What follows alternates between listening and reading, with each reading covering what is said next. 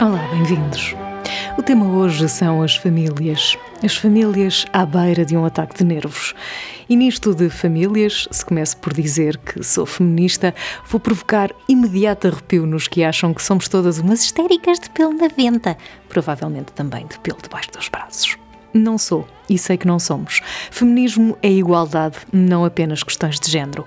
Os melhores homens que conheço assumem-se feministas porque, diferenças à parte, somos mesmo todos iguais, merecemos os mesmos direitos e oportunidades. Se a mulher foi, na verdade, se a mulher ainda é, vista como um ser inferior, a maternidade colocou-a sempre no topo da relevância social para a preservação da espécie. Apenas isso, numa perspectiva utilitária do seu papel social, feita para procriar, nunca para pensar. Sabemos que as mulheres são de Vênus e os homens de Marte, porque o cérebro masculino é 9% maior do que a mulher e por isso temos sido consideradas inferiores. Na verdade, temos apenas menos espaço para o mesmo número de células, com diferenças ao nível estrutural, químico, genético e hormonal, nas quais a química também interfere, provocando diferenças no cotidiano dos homens e das mulheres. É por isso que nós conseguimos fazer várias coisas ao mesmo tempo e gerir a vida pessoal, familiar e profissional quase sempre de sorriso no rosto. Há muito que a ciência provou que as emoções à flor da pele numa mulher são um fenómeno químico e biológico que não faz delas, na verdade, não faz de nós menos capazes. Pelo contrário, esta maior capacidade empática, desenhada para conservar a harmonia social, dota a mulher de uma capacidade única, garantindo um estilo de liderança mais carismático, com compaixão e capacidade de negociação que faz de nós as gestoras da economia familiar e provoca, por isso, um acréscimo de trabalho, sobretudo um acréscimo de preocupação que a maior parte dos homens não tem. Os homens concentram-se numa tarefa de cada vez, não sobrepõem pensamentos e raramente articulam funções.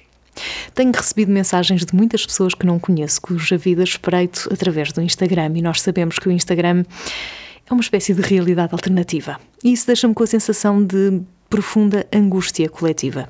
Estamos todos cansados, é um cansaço generalizado e um medo que nunca pensei que pudéssemos sentir. Se há duas semanas a discussão era sobre a interrupção das aulas, rapidamente passou a ser a do regresso às aulas em casa.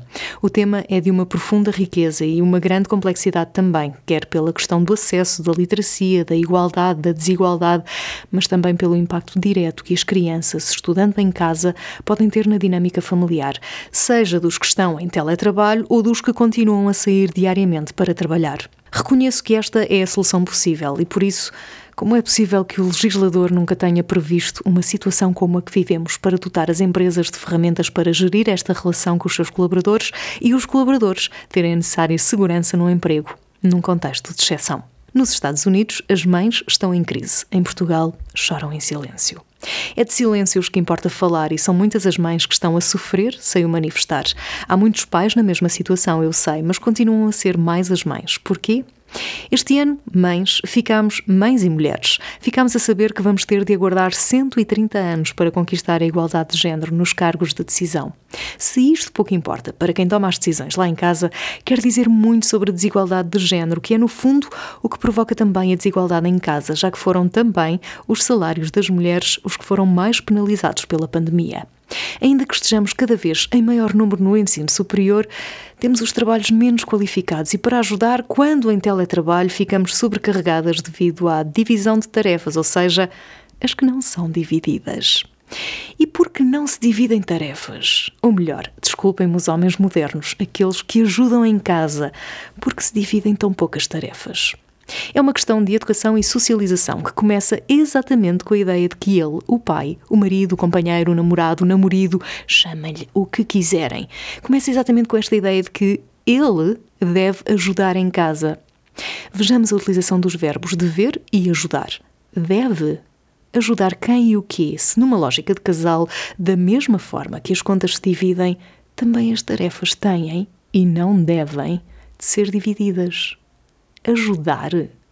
Para isto, muito contribuíram as mães, as nossas mães, que reforçaram o estereótipo durante toda a vida, pedindo às meninas que ajudassem a mãe para serem boas donas de casa e constituírem família, e deixavam os meninos a brincar.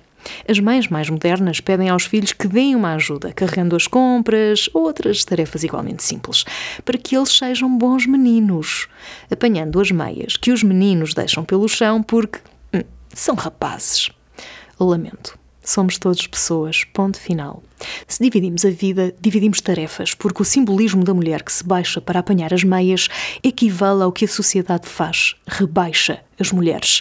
Na maior parte das famílias, um homem chega à cozinha e não sabe o que fazer, da mesma forma que não conhece os procedimentos gerais da organização da casa. Nos casos mais graves, são as mulheres e as raparigas que também apanham a lenha ou carregam a água. Sim, isto ainda acontece. Sorte nossa que só temos de usar o interruptor ou abrir a torneira, não é? Os números existem, estão documentados e não se conhece um país no qual não existe diferença entre o número de horas diárias que mulheres e homens dedicam às tarefas domésticas. É trabalho não remunerado que, por sua vez, diminui o número de horas que a mulher pode dedicar ao emprego, ou seja, trabalho remunerado. Conciliação é sobre isso que falam. É isto a exaustão, sobretudo decepção, que acontece demasiadas vezes, piorando com a pandemia. Novamente a frieza dos números, demonstrando que apenas uma minoria consegue equilibrar trabalho e vida pessoal, o que me leva de novo às mensagens que tenho recebido. O que falta na nossa legislação para que os pais possam gerir melhor a necessidade de trabalhar, cuidar e acompanhar os seus filhos. Por que razão tantas crianças frequentam escolas com horário alargado e o que leva as famílias a necessitarem desse horário? Será por morarem muito longe, dedicarem muitas horas ao trabalho? Exceções à parte, porque há profissões com horários desfasados, o que estamos a fazer a estas crianças e famílias? Precisamos mesmo de uma vida 24-7, lojas abertas 7 dias por semana e até à meia-noite, ou podemos recuperar hábitos que se perderam valorizando a palavra família, o equilíbrio e, sobretudo, a noção de bem-estar? Como estar bem quando temos de escolher entre um filho e o rendimento necessário para dele cuidar? Como resolver uma equação cujo resultado é inválido à partida, corresponder às exigências profissionais com as crianças numa birra que aumenta de dia para dia, sem o sentido de negociação que também esta exceção necessita? Como exigir o mesmo quando a vida não é igual? Ou como negociar para metade quando as despesas aumentaram?